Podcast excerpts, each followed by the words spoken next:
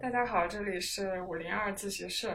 我们今天聊的话题是和最近网上讨论特别热烈的一次冒险事故相关，是在二零二零年底的时候，抖音上的一个知名博主“西藏冒险王”在西藏的冰川拍摄视频的时候跌下了河谷，有民间的搜救队员又接受他们家属的要求参与了这个搜救工作。网上的舆论讨论都很多，甚至有些阴谋论。我们把这个事件作为一个由头谈一谈，中国现在民间的救援力量发展到什么程度了，也是我个人比较感兴趣的一个话题。然后今天参与录制的嘉宾，两位都是来自平安基金会，一位叫大兵，呃，大家好，我是平兰公益基金会的大兵。还有位叫黑吉斯。大家好，我是黑吉斯啊，也是北京平兰公益基金会的这个救援志愿者。然后你俩是参与的救援，主要是和洞穴探险什么相关的，是吗？呃，不一定，不是绝对的。你比如说今年的这个南方的水灾，我们也参与了，呃，包括国外的一些这个救援事件。嗯对我们参与救援时间比较长了，所以我们就是掌握的相关的技术比较多，然后参与的救援范围也比较多，比如说地震的这种灾害救援，然后那个其他地质灾害什么泥石流啊这种的救援，然后呢水域的救援，呃嗯甭管是水灾呀、还是平时的这种净水的这种水域救援。还有呢，就是山野救援，比如说有人在山野走失了，或者是被困了、受伤了，嗯。啊、这种救援我们也参与。像这一次去西藏冒险王失事的那个地方救援，就你们来看，它的救援难度有多大，大在哪儿？这个救援难度相对来讲是，就是以往的我们救援经验对这方面是没有积累的，嗯、比较算是一个比较新独特的一个课案例新课题，对，是因为这个环境嘛？是它这个这个救援比较特殊哈，我们也以前也确实做的很少。你看，我们做过水域救援，那么也做过一些高海拔的这个救援的一些训练或者一个实操，但是它是相当于呃比多种情况结合到一起了。那它首先它是个高海拔的救援，嗯，那其次呢，它可以算是一个水域救援，那啊海环境拔多高？啊，啊对，它那个海拔是三千七百米，三千多米那个作业地点。那嗯，个最早最早说四千七，是因为它那个冰川最高点是四千七，但实哦际上我们做救援那个点现场呢是在冰川的脚下，呃比较低的地方，嗯嗯嗯，然后呢它上面是一个瀑布，它掉下去的有地方是一个瀑布，底下有这个水潭，嗯那水潭底下有不规则的冰，还有水急流，那上面有很高的瀑布和水冲下来。那在瀑布有多少高？啊、那个瀑布也不能说特别高吧，有个落差二十，落差在二十吧，二十多米、嗯这个样子，但是它的水流很急，嗯然后呢，它这个作业的地点啊，就在瀑布的正下方，这个水冲下来的这个激流啊很大，水雾也特别大。嗯嗯，就是你们推测它冒险王落下去的那个地方。对，我看你们朋友圈有写那个环境有多恶劣。这个黑吉斯朋友圈说的：“嗯头上万年冰水直下，脚底十尺浮冰翻滚，嗯。眼前冰冷烟波扑面，嗯身后安全绳索系 牢。也很有文采啊。啊，这是瞎写的，主要是什么啊？这个因为当时很多的朋友关注，都担心安全，嗯所以写了一个就交代一下当时的情况，跟他们说就是自己安全这个意思。它嗯确实这样，因为我们在那儿，你一进去现场，你才会发现啊，就你到现场那个铺底下，眼睛都睁睁不开。嗯，像我们这个戴眼镜的啊，一进去那个水雾就会把那个眼镜都啊看不清楚啊，全都弄上水啊，会看不清楚，然后眼睛也睁不开。它又有很大的气流，嗯，又有很强的水雾，它就把那个水雾到处都弄，然后你的衣服也会湿。而且靠近那个瀑布，呼吸也比较困难。对对，吸进去全是水雾。嗯最近只能到离那个瀑布一米左右就我们最后呢，已经到达瀑布的下方了。啊。嗯然后呃，大兵有写说现场的各种各样的情况，比如说水流速度呀，这个流量落差、冰层的厚度，所有这些，你只有到现场去看了，你才能可能判断这个冒险王可能会在什么地方。对，因为当初我们出发的时候，也有一些网上的这个信息回传的，是当时现场的一些照片什么的，包括这个当事人形容的一些内容。但是作为救援者来说，我们以前经历的救援也是，就不管是村民啊也好，还是什么人跟你跟你说的，完全不能反映你对现现场的这种情况的认识。嗯就说的跟你所想的根本不是那么回事儿，只有到现场才能一看般到都会带一些主观的描述，对或者他描述的就是跟现实差距都比较大。同样看了一个场景，他跟你讲回来以后呢，每个人讲的都是不一样的，并不是很关键、很准确。嗯所以我们都是很多东西都你必须得到现场才能看出来到底是怎么回事。你们到了现场之后，发现这个救援的难度要比想象的高，还是高高高很多嘛？高，嗯，难在哪里？这个，因为你想，他是一个我们叫水救援或者是冰救援，这个人呢掉到水里了，或者是掉在冰下了。而且已经一段时间了，呃，对，一段时间了。那么冰救援呢，它就加上流动的水，就是人冲在水下，冲在冰底下，这个加上流动水以后呢，这个人啊，没准儿会冲到哪里去，这个事儿你就不好判断了。嗯那么现场最大一个问题是我们到那儿以后发现，这个冰层的厚度，第一是不平均的，有嗯的地儿厚，有的地儿薄。然后呢，第二呢，它是非常厚，厚地上非常厚，厚到多厚啊？可能一米多，甚至是两米的那种厚度。那这种厚度的时候，我们是没有办法破冰作业的。用破冰机用不了，呃，嗯，就是大型机械开不到，开开不到那儿去。小的东西呢，你在高海拔的情况下，你说咱破个三十公分的、二十公分的冰，哪怕说五十公分的冰还有可能。那如果让你弄一两米的冰，那是不可能弄得动的。嗯，啊，所以一看这个难度，这个怎么说啊？我们叫我们成功的这个一个机会，或者说是一个窗口啊，就非常小了。那么窗口在它在这个这个人出现在这个冰层比较浅的地方，或者是没有在冰层以下，还在水中，嗯这就是我们能找他的窗口。嗯，那如果在，我们这个救援还可以成功；那如果他不在，他有可能在一个特别厚的冰，或者是特别远的那个水流之下的冰里边，这个窗口相当于我们就错过了。所以这个这个救援案例，我们到现场一看就已经知道它的机会就成功率啊，我们自己并没有把握。对，它恰好出现在窗口，那可能能成功；但如果不在窗口，那真的是很难做到。这也是你们从来没有碰到过的一个案例吧？比较少，这么困难的这个案例比较少。因为以前所经历的救援现场都是情况都是比较单一的，你比如说急流啊，它就是单纯的急流，它上面没冰嗯，啊也没有海拔高度啊，你就急流操作你急流所学的那些东西就 OK 对，啊。如果说冰，我们也冰潜啊，冰潜你就是冰潜，然后打好这个引导绳什么的，基本上水也是静态的，不会不会说出现什么第三方情况啊嗯，啊，或者说高海拔就是高海拔，它是一个很这回是一个它这个是复复合合的，对对对，你说我们也做过冰救援啊，啊，水救援、高海拔救援、嗯，呃，急流救援都做过，但是嗯他把这个所有的因嗯因素结合到一起了，呃，没做过这个事儿也不是很重要，关键是他的条件确实不好。这个复杂嗯性一下就提高了。对对对，多多种因素结合到一起的时候，你没有办法，你的选择非常少嗯啊。对，跟听众科普一下，咱们说的这个救援，并不是说呃能找到这个人活着救回来，而是说已经判断他基本是呃逝世了，啊对吧？这个，咱们我们这个现在理解的救援，不能说是救活人才叫救援，是是是，这个搜索遗体这个东西，我们也把它归结到这个救援行动里边去。嗯，只要你去做这个事儿，咱就就是算成一个救援行动。因为理论上哈，理论上如果这个遗体没有被找到，你其实不能判断这个人对，已经对不在了，对吧？理论上是这样说。不能有就这是死亡不能证定明性。对，就是嗯活要见人，死要见尸嘛。嗯所以我们不去管他是找遗体还是找活人，我们对于我们来说都是一样的，都是救援行为。你们去哪儿也是因为呃冒险王的家属提了这个要求是吗？找你们去救。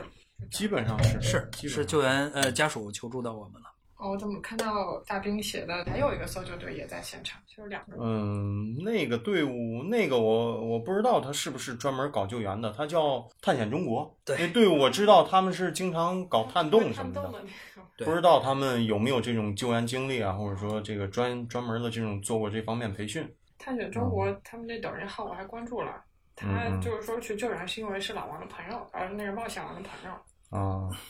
呃因为我们对他们也不太了解，我也看过他们抖音，基本上全是探洞的。对他，他们也在，还有一支队伍也在。你们这个描述 吧，有一些我还作为一个业业外人，就是听不懂。比如说，这个听了另外一支队伍的计划是要背着空呼装备，采用 SRT 方式，从瀑布一侧绳降到瀑布下方搜索。嗯，那个是我们出发前了解到他们就是他们所说的这个他们准备采用原的计划方式，对，原计划这个计划呢是没有到现场的时候，嗯想的设想计划，因为、呃都会都会在呃做准备的阶段就会去想我们的计划，但实际上呢，到现场以后，根据现场的情况，这些计划都会做调整。那么这个原计划，呃，肯定是到现场发现以后实现不了的。 ，SRT 是什么？ SRT 我们叫单绳救援技术，一单绳技术就是他在现场他也操作了这个 SRT 这个单绳，但是它只是一个单纯的从瀑布的上方用单绳下降，嗯，就是一个锁降，没就做是一根绳带，单绳技术就是用一根绳索来实现你上下，然后你可对以这个在悬崖上，技术人的要求很高，危险性很高。呃，它其实单纯的 SRT 的难度没有太高了，啊、对于我们来说就是比较容易了。嗯它这个难在当时的环境，呃，像如果说你用 SRT 进瀑布的话，本身就已经很困难了。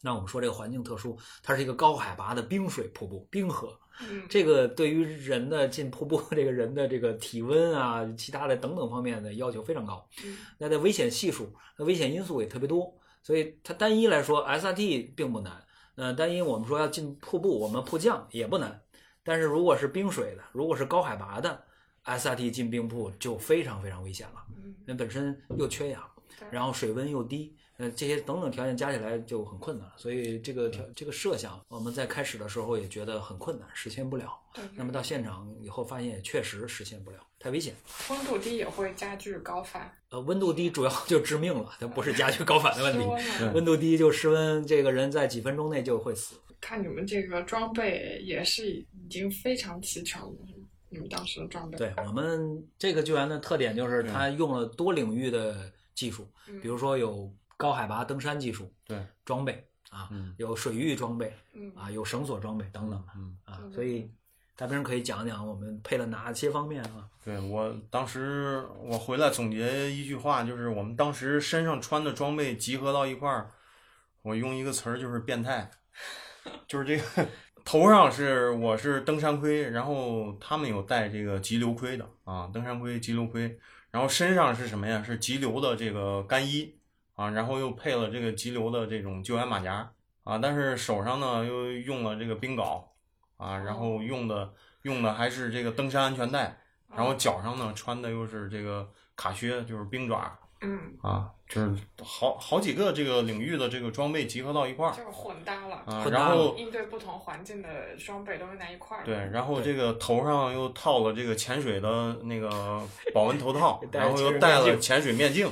就是我们身上有潜水装备，有激流的水域救援装备，嗯有呃绳索装备，还有登山攀冰的装备。这对也是这随东西机应变嘛。对，随机应变，判断那肯定是随机应变。嗯，那你们这就相当于你们要提前准备好所有这些，嗯，对有这个嗯有这个心理的预期。这个有预期的。那所有这些装备运过去也挺费事儿的。我们嗯的不光费事儿还费行钱行李的超重费用是加一块儿是九千多，我，呃，你们两个人，我们三个三个人人，三个人另外，我们俩是运了，是花了六千多。另外一个人从别的城市天津出发，他花了嗯三千多，加一块九千多。呃，然后你们最后这次救援其实没有办法找到这个冒险王，也是因为各种局限吧。最后判断说不可能找到，是因为什么？我们这说个，我也们不能说不可能找到啊，哦，我也不们是说绝对我们的嗯当时所作所为是没有找到。嗯嗯对，我们是我刚才说了，这个有一有个窗口，它有窗口，就是这个呃我们要找的这个呃目标，它出现在某些地方的时候，我们可以找到它。经过我们这那个搜现场的操作啊作业啊，我们把这些窗口啊排除了，嗯就是我们能搜的地方，我对们搜到了，发现呢没有找到，那它不在我们这些可能找到的窗口里边儿，在这个窗口以外的话，我们在现场呢确实在没有这个能力啊，或者说是这个绝很大的必要性啊，再去从事这个事儿了。嗯嗯啊，所以呢，这个当时那个救援行动呢就结束。我们在现现场跟家属啊，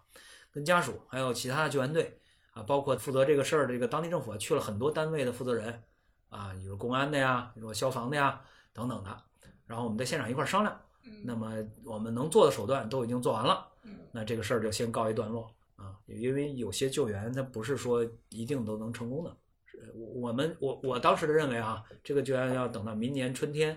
这个冰融化了以后嗯，再去有可能搜索，这个有可能找到的。但是那个尸体是可以存在这么长时间的。嗯，它会有一定程度的这个这个这个变啊化，但是不会特别大。为什么？因为它水温一直是比较低的，是嗯它是比较低的水温，而且没有什么微生物，所以它对于是这个这个遗体的影响相对小。但是有如果说由这个水流冲击啊，或者说这个呃河底的这种石头的磕碰啊，对，它的就是物理的损哦伤，这个难免。对嗯，我看这个你们在当地救援的视频，当地的景色其实很壮美，就如果你不考虑嗯危险性的话，对但是它也是极度的艰险。对那些冰，它可能极其长的时间才沉淀下来的，有点儿发着蓝光的那种。对，对，所以他他可以去到那个危险地方把视频拍出来，会有很多人喜欢看，这嗯是他做这个事儿的一个目意义嘛。他嗯可以把一些危险的、一般人看不到的地方的景色拍出来，嗯，让别人看到。对，你们对待这样的呃探险者，也是一个比较客观中立的态度吧？首先，我们俩本身就是探险者，是我们最早去参与这个公益救援，一最早我们都是玩户外，都是玩探险的。嗯到后来也到现在也在玩探险，我们也做洞穴探险啊、潜水探险啊等等一些的呃活动。我们对探险应该说是比较了解了。嗯从我个人来说啊，我认为探险是一个人啊，人类具备的一个非常优秀的一个特点或者说品格。这个不是所有人都应该去探险，嗯，也不是所有人都适合去探险，但有一些人会去喜欢探险，会去适合探险，会去去做这个探险这个事儿。探险这个事儿本身是好的，嗯没有探险，没有发现，这个我们人类就是在不断的发现、探索过程中啊啊，所以我是怎么说呢？我是支持探险行为的啊，但是探险行为在你从事这个探险活动的时候啊，应该要怎么说呢？要要要还是以安全为前提吧。哎，对，要理性的去从事和看待，呃，你不能太过盲目，太过盲目就变成了我们平时从事救援行为所救的那些对象嗯，嗯啊，这个基本上都是多数都是盲目的探险行为带来的一些后果或者是事故。探险是好的，但是大家一定要理性的去做这个事儿。就是即便你在探险的过程中，也不能说被这个非常强烈的情绪冲昏了头脑，你要时刻保持非常冷静、理性去判断。对对对，他他应该要理性，他应该要严谨一点儿，或者他对这个计划呀做的更安全、嗯充分、科学一点儿。他应该足够了解自己的呃能力、体力、对，技能环境的危险风险，嗯，风险在哪里，对对，然后你有什么应对的方案。那嗯说实话，就这个个案来说，在现场我们可以看出来，就是因为它的提前的风险的管控和准备做的不够，最后才导致了比较严重的结果，嗯，对吧？呃，我想提醒想探险的人啊，嗯？你一定要做好足够的一个准备，要安全的去做从事这个活动，我们不要去玩命。嗯，是是。哇，小王的最后一段视频，他们当天是拍了两遍的，对对吧？当时的这个就跟他在一块儿的这个叫小左，他给我们反映的情况是这样啊，拍第一遍，然后看了一下，说这个可能觉得这种表现力还不够啊，想再拍一遍，更夸张一点儿嗯嗯，啊，更吸引眼球一点儿，然后又拍第二遍嗯，结果出了这个事儿。对。然后现在网上不是还有各种阴谋啊论，说小左是不是不安好心人，还有什么消音的视频，你们怎么看这个事儿？嗯，我觉得说这种话有点儿太不负责，太盲目。首先，从我个人来看，他小左儿不具备任何的这种作案动机和条件。你说那个这个王祥军在那儿失足那一下，也不是小左安排的，对吧？是他自己踩滑了。嗯所以我觉得说这种话有点儿太过于不过脑子说出来。但这阴谋论能在抖音发酵，还是只能说是反映了旁观这个事件的人，就是看事儿不嫌事儿大这种心态吧。 嗯，你这个话糙理不糙啊！这个这个事儿啊，这个事儿有点特别，你知道吧？这个事儿说实话已经超过了这一个单纯的救援案例了，你知道吗？它是一种这个舆论现象，或者说是一种媒体现象，是是，或者或者一种这个平平民老百姓参与进去的一种特殊的情况。它不是在单一的一个救援事件了。嗯这里边有很多什么人参与啊？首先有大量的粉丝，这个粉丝团儿啊，还有一些就是碰巧看到这个新闻，然后对它感兴趣了，就带动起来。我们就是说平民老百姓嘛，就是普通人跟本来跟这事儿没什么关系的人。嗯还有一些什么人在参与啊？有一些人是一些主播、网红流、量网红主播，嗯他拿这个事儿来说事儿，他的目的就是为了蹭流量、蹭热度，赚取其他的利益。嗯啊，我们这个别的不说，我们亲眼见过一个主播在现场，他就拿这个事儿去蹭热度。然后呢，他说我带了很多救援装备过来，我专门要参与救援事件。然后呢，我要给救援队送物资。呃，还有其他的主播，呃，实际上他们都没有参与救援行动，他们所说的在网上做的直播的都是虚假的信息。啊还有说我现在就在现场啊，我刚才做了什么什么事儿，实际上他们根本没有在现场，他们找了另外一个假现场，假现啊场，就根本就没不到是那当儿时的冰川啊，找另外一个冰川、嗯另外一个瀑布、另外一个水潭。为什么他没在现场呢？因为当时现场的警察已经把他赶出去了，哦呃，影响我们正常的、真正的救援的一个秩序。嗯把他赶走了以后，他找了个假现场，然后呢，跟他的粉丝说：“我在现场做救援，请你们哎，该打赏的打赏，该支持的支持。”挺过分，这不是欺这个诈这个就是欺骗，我们可是亲眼看到这些欺骗网红。那这些网红在事后一直到现在还在发布这些虚假信息，那不断的在提出新的一些所谓的阴谋。那么什么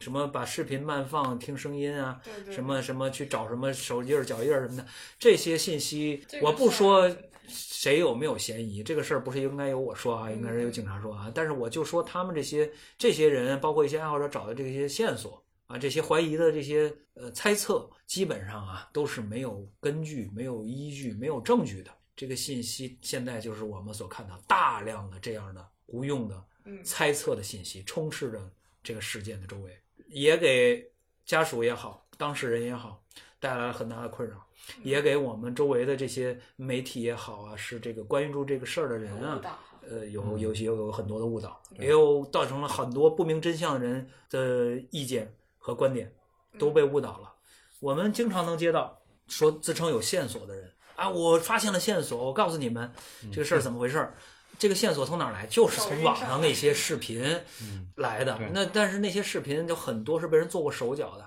我慢放了二十多遍，然后我听出里边有人说话。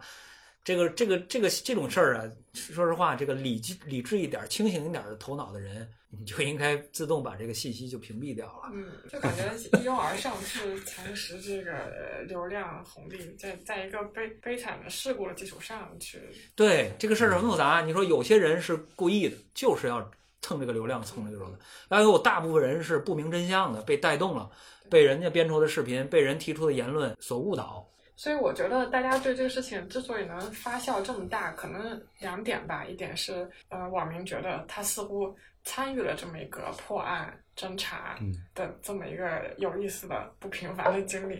再一个是，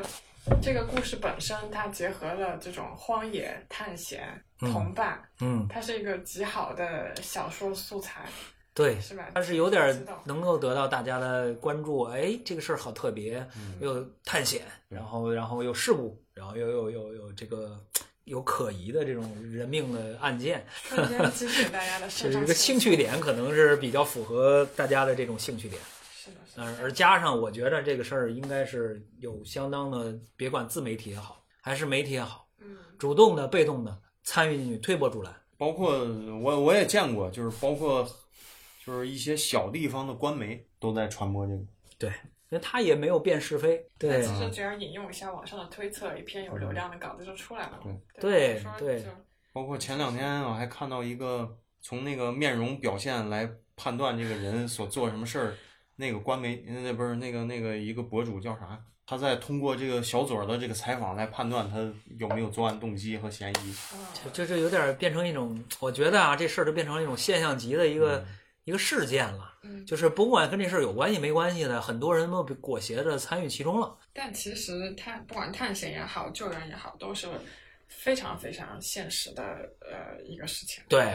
这个事儿远没有大家的脑海里的那么多的幻想，那么多的阴谋，那么多的想象的东西啊。一般情况下都没有大家那个想象的那么多东西。这可能就是个单纯的、简单的对，如你所见，视频里这有个人掉下去了，掉在冰里，然后找不到这个现象。我我们作为一个做救援的专业人士来说，跟可负责任的跟大家来说，在山里也好，在水里也好，丢一个人找不到是很常见的事儿。这个事儿并不是说因为他找不到尸体，所以他就存在着什么阴谋，并不是的。对你，你朋友圈引用那句话是谁写的？这个我们就像出生在马尾藻海的柳叶鳗，懵懵懂懂的溯河而上，游进了属于自己的山川湖泊。有一天，忽然之间感受到命运的召唤。我记不清这是谁写的了， 好像是一个帖子，或者我一个朋友啊，有点记不清楚了。对这个这个这句话，我觉得他写的挺有代表性的，就是我们可能对于意外或者是命运的一些意想不到的安排，那实际上就是那种那种结果。我们人生也如此，对吧？你可能不知道哪天你就走到哪一步了。那探险也如此，对于他那种探险更是如此那咱们可以呃往下聊聊这嗯个救援的事儿。啊！随便聊，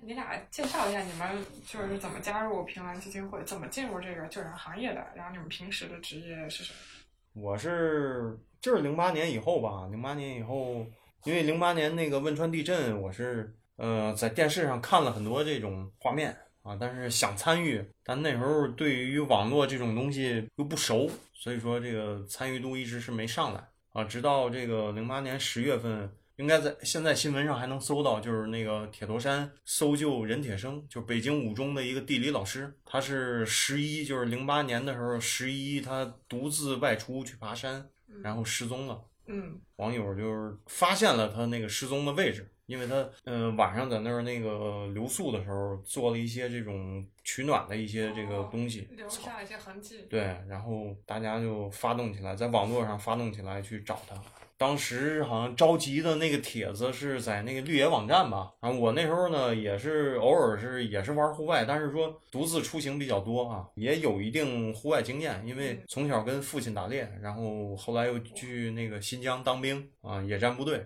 所以说对于这个野外有一定经验。当时看到那帖子呢，就是响应了一下就去了，去了。当时这波人呢既有组织，但是也是一个松散组织，然后就就是这一个贴吧的网友，对，就是这个嗯，他是在绿野网站啊上，那会儿没贴吧，哦。嗯，绿野网 站， 08绿野的绿野的网那站，你俩是同一个事件中认识的，那当时都在北京。对我我也差不多，但是我是我跟他大体上一样，但是我是零八年的汶川地震的时候我是去了，啊我，当时正好有时间有机会，我就参与那个地震了。其实我是比较主观的回来去找这个志愿者组织的，因为我在汶川地震的时候，我现场对我的这个感触改变还是蛮大的。嗯，就是我认识到了一个志愿者这样一个群体。汶川地震，你知道，大量的全国各地的志愿者去参加了，嗯所以呃如果你参与过这个事儿的话，你会感觉到哇，这个还是好人多啊，就这种感觉，就志愿者都是绝大多数啊。就上次采访你们的时候也谈到，你们这组织最开始有这个意识，也是因为汶川地震吧？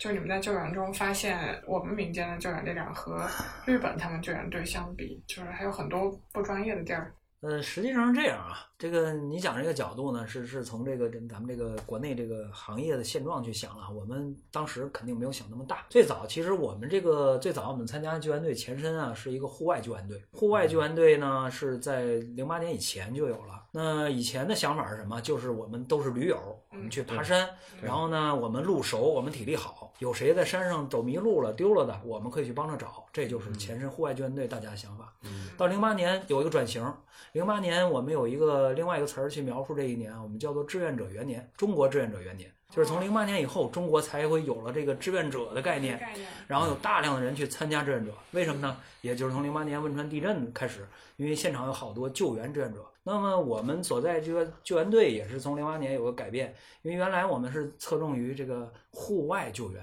大家都是驴友，我们要救驴友。后来发现驴友一年出事儿也就那么几个，啊，十几个撑死了，就这么多人嗯。但是如果赶上一场大的灾害的话，比如说地震灾害，那死的人是好几万人、好几千人嗯。那个时候谁来救呢？所以摆在我们这个志愿者面前，或者说救援志愿者面前，应对这种大灾害的救援，比起我们做山野救援，每年做一个两个的这种的，好像更有价值。所嗯以对我们这个救援组织的改变来说，是从零八年以后，我们更多的把侧重点放在更宽领域的救援方面，这个在灾害救援走得更深、更专业，这是对于我们救援组织的改变。就从绿野这个圈子开始的。呃，其实我们那会儿加入以后呢，这个救援队就叫蓝天救援队了。这蓝天救援队现在呢，也是一个嗯全国最大、的啊最知名的救援队，嗯所以我们从零八年开始呢，就算加入了蓝天救援队嗯，啊，慢慢的从我们就这个救援相对来说走的越来越专业化了，然后做救援的领域呢也越来越宽泛了。那平安基金是后来为什么单单独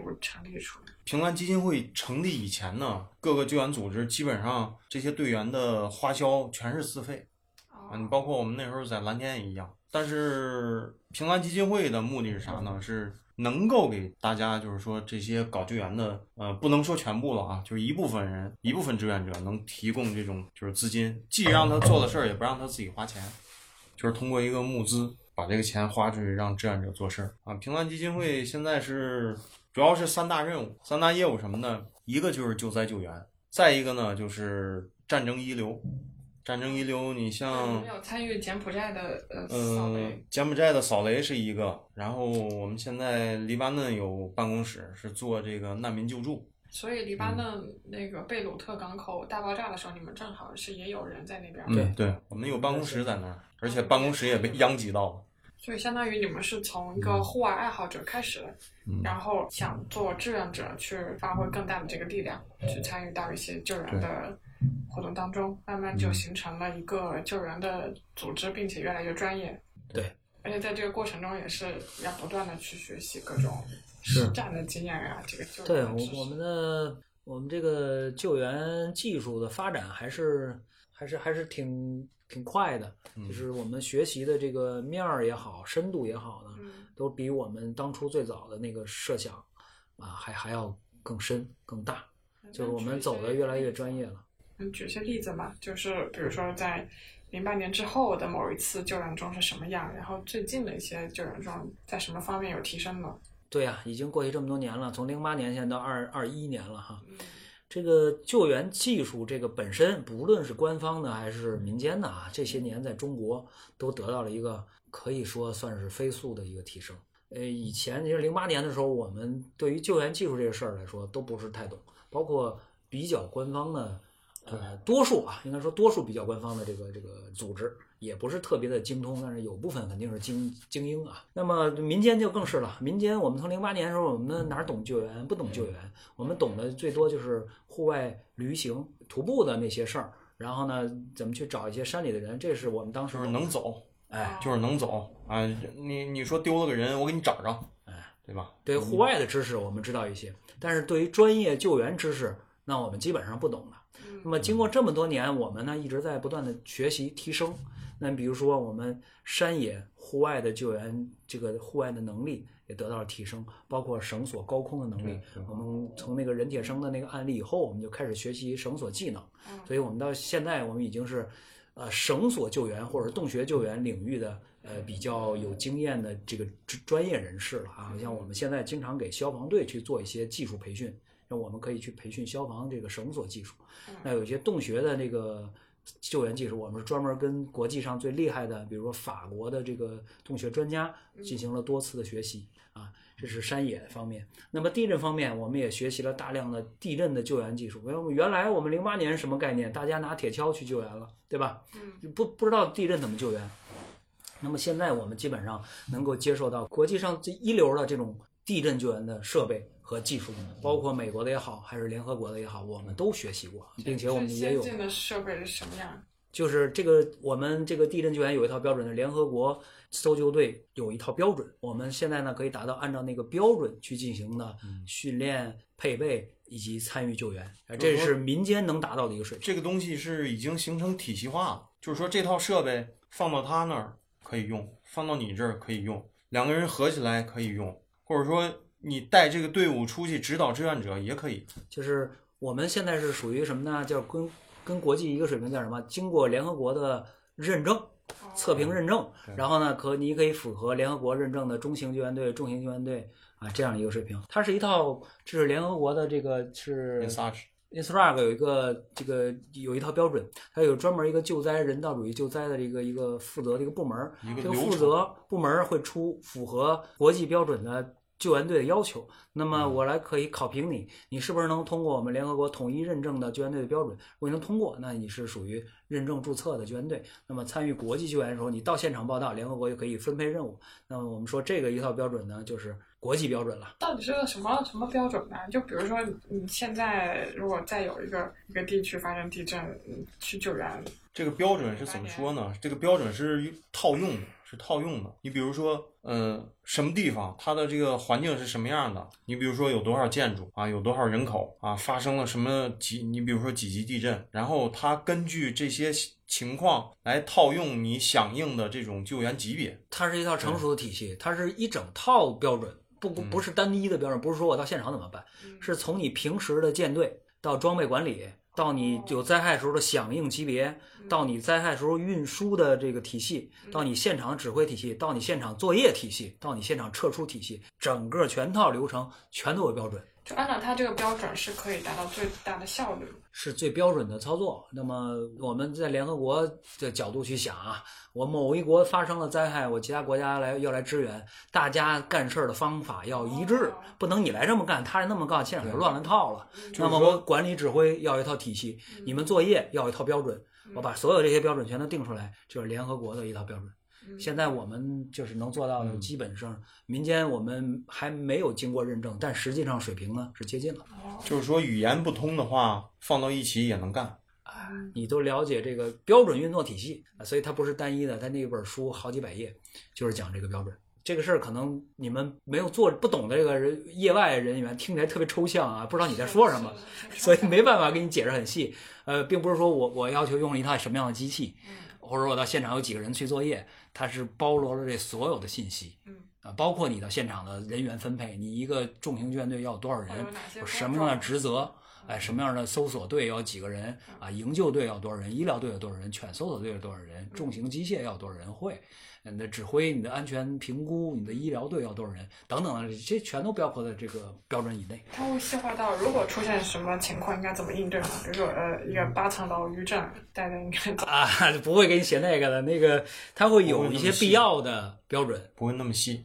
但就是是说救援现场跟这个部队作战一样，没有教科书可以 就是说套用套用这个标准，也不可能说某一栋楼坍塌了以后，我直接拿这个标准去套用，对。因为嗯，呃，我一直在说什么呀？就是说同一个救援现场，它这个情况出现一百次，它就有可能出现一百个结果，就说没有一次救援是完全可以重复、完全可以复制的。联合国这个事情还是挺适合一些超级重大的那种灾难，就需要对嗯国际联合。对，它指指的就是这种，它其实主要主要指的就是地震灾害了，嗯因为地震灾害造成的伤亡是最大。嗯嗯。那你们的救援经历里面，你印象比较深的有什么？或者你觉得难度比较高的？难度比较高，泰国算吗？泰国肯定是一个难度比较高的救援案例。对，这我印象也深。嗯对，还有想想别的，泥石流，泥石流肯定也是难度非常高，因为没法找。泥石流，泥石流它是这样的，你用你用这个水上载体的这种救援设备，你用不了啊，你用这种陆地这种装备，你还用不了。就是这个在泥石流里面救援，首先你的这个你行进这一段距离就是很大的困难。你比如说到两公里以外，这冲刷的这个距离，比如说两公里，你要想从这面到那面，徒步可能是最好的办法，而且徒步的这个速度还上不来。泥水，你想一脚下去，咵这嚓，你就抬不起来了，对。你想你想再提起来，就就你只能走一步。那你嗯们这参与过的是哪一次泥石流的救援？我没有参与太多泥石流，我只参与小规模的，就是塌方了，嗯就是地震造造成的那个塌方，啊把人大埋起来了的这几年大的大的泥石流，可能就库云参与过吧，我们俩没怎么参曾与经。参与过那个咱们那次地震，地震周那曲个，你像周曲什么的那些，咱们在岷县，岷县那个，嗯岷县那个是呃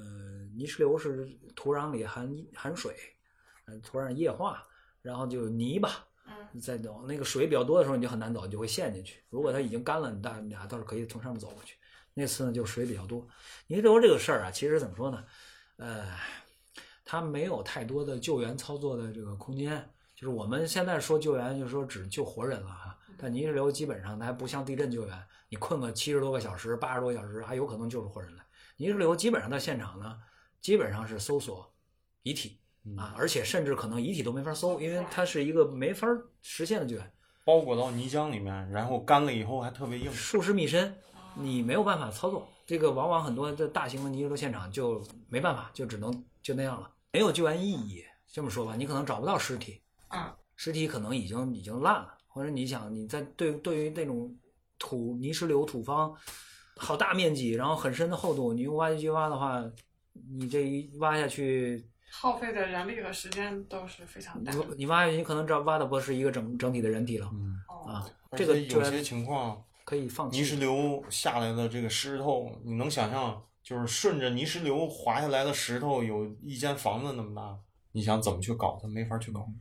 我哦们那年呃，东方之星那个也比较困难，那个也算是有难度的东那方之个。星哦是那个河轮吗？就是呃长江上的、对，长江那个呃、翻覆的那个客轮我当时已经在媒体行业了，然后有写这个事情，啊，东方之星那个是个比较困难的。你们也去现场。对，我们也去现那场简直是一个，也是在过去几年里，就是给大家带来噩梦级创伤的那种灾难。它是一个很大的一个事故，一下死了三百多人吧。它是翻扣在水里，所以它是一个很有难度的一个潜水救援，它需要在密闭空间里，好像没有能见度的水里去搜寻遗体，呃，生还者，我们有两个生还者，对吧？一在那儿哦，能搜就，还有一些密闭空间是没有进水的。它是残存着一部分空气，嗯也进了，但是顶上又留了一部分空气。嗯，我给大家科普一下，这个事情是在哪一年的来着？也是几年前了。具体哪一年 我一五你查一下啊，是一五，反正是那那那两年差不多吧。这个这个我我还真是记不太清楚了。就是那种长江上的客轮，然后大家翻覆了。对对对，就是还是好多是中老年人吧。会去对那，它种是有一个老年的旅游团儿，就是客轮游，对对对客轮游，然后呢，就是在那个客轮里去沿着那个船开，然后去游那个沿途的风景。后来有调查出来是为什么那船翻了嘛？